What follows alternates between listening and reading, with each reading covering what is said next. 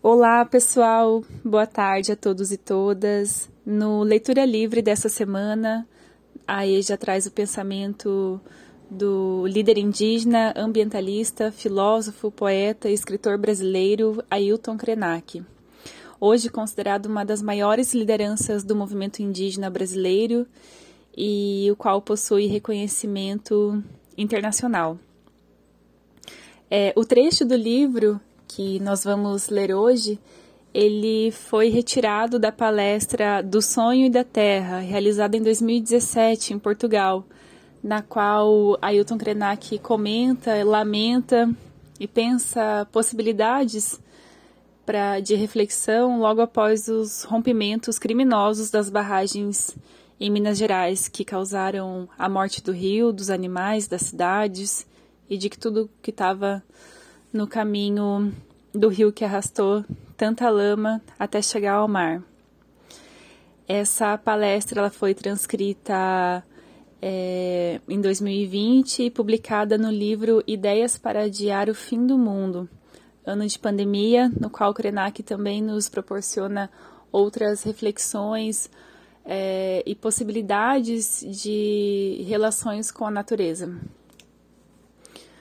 O que está na base da história do nosso país, que continua a ser incapaz de acolher os seus habitantes originais, sempre recorrendo a práticas desumanas para promover mudanças em formas de vida que essas populações conseguiram manter por muito tempo, mesmo sob o ataque feroz das forças coloniais, que até hoje sobrevivem na mentalidade cotidiana de muitos brasileiros, é a ideia de que os índios deveriam estar contribuindo para o sucesso de um projeto de exaustão da natureza. O Vatu, esse rio que sustentou a nossa vida às margens do Rio Doce, entre Minas Gerais e o Espírito Santo, numa extensão de 600 quilômetros, está todo coberto por um material tóxico que desceu de uma barragem de contenção de resíduos e que nos deixou órfãos e acompanhando o rio em coma. Faz um ano e meio que esse crime, que não pode ser chamado de acidente, atingiu as nossas vidas de maneira radical, nos colocando na real condição de um mundo que acabou. Neste encontro, estamos tentando abordar o impacto que nós, humanos, causamos neste organismo vivo que é a Terra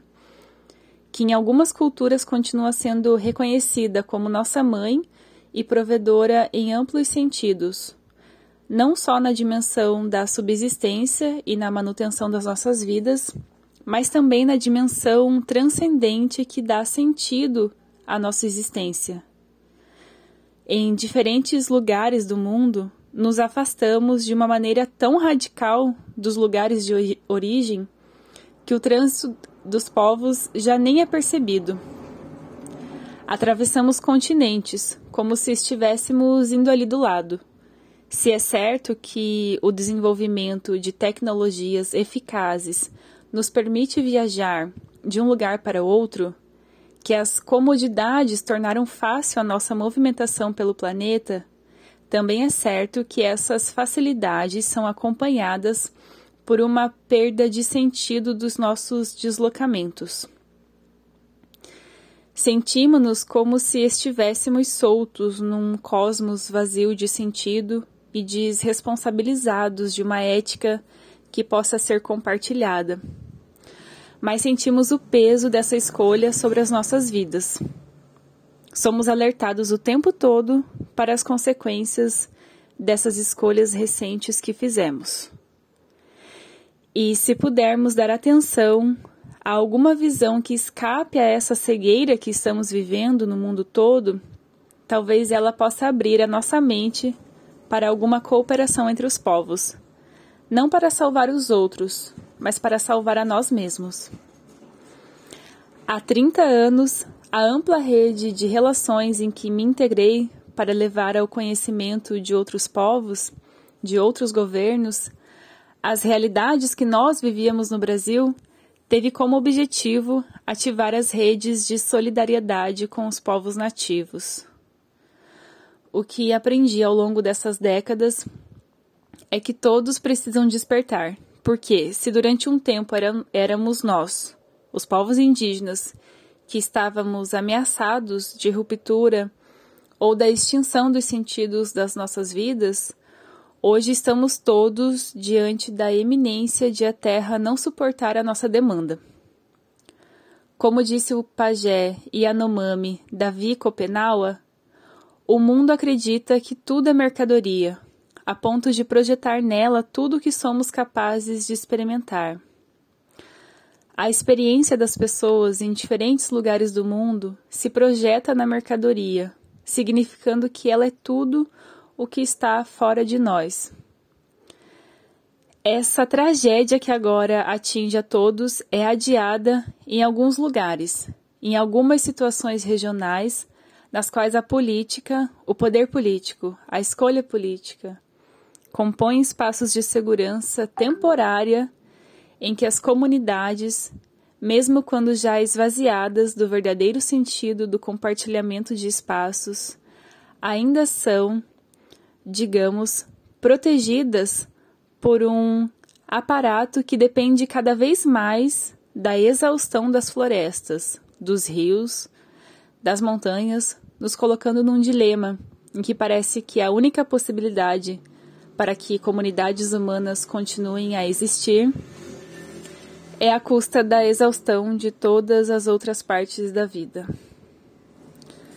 A conclusão ou compreensão de que estamos vivendo uma era que pode ser identificada como antropoceno deveria soar como um alarme nas nossas cabeças.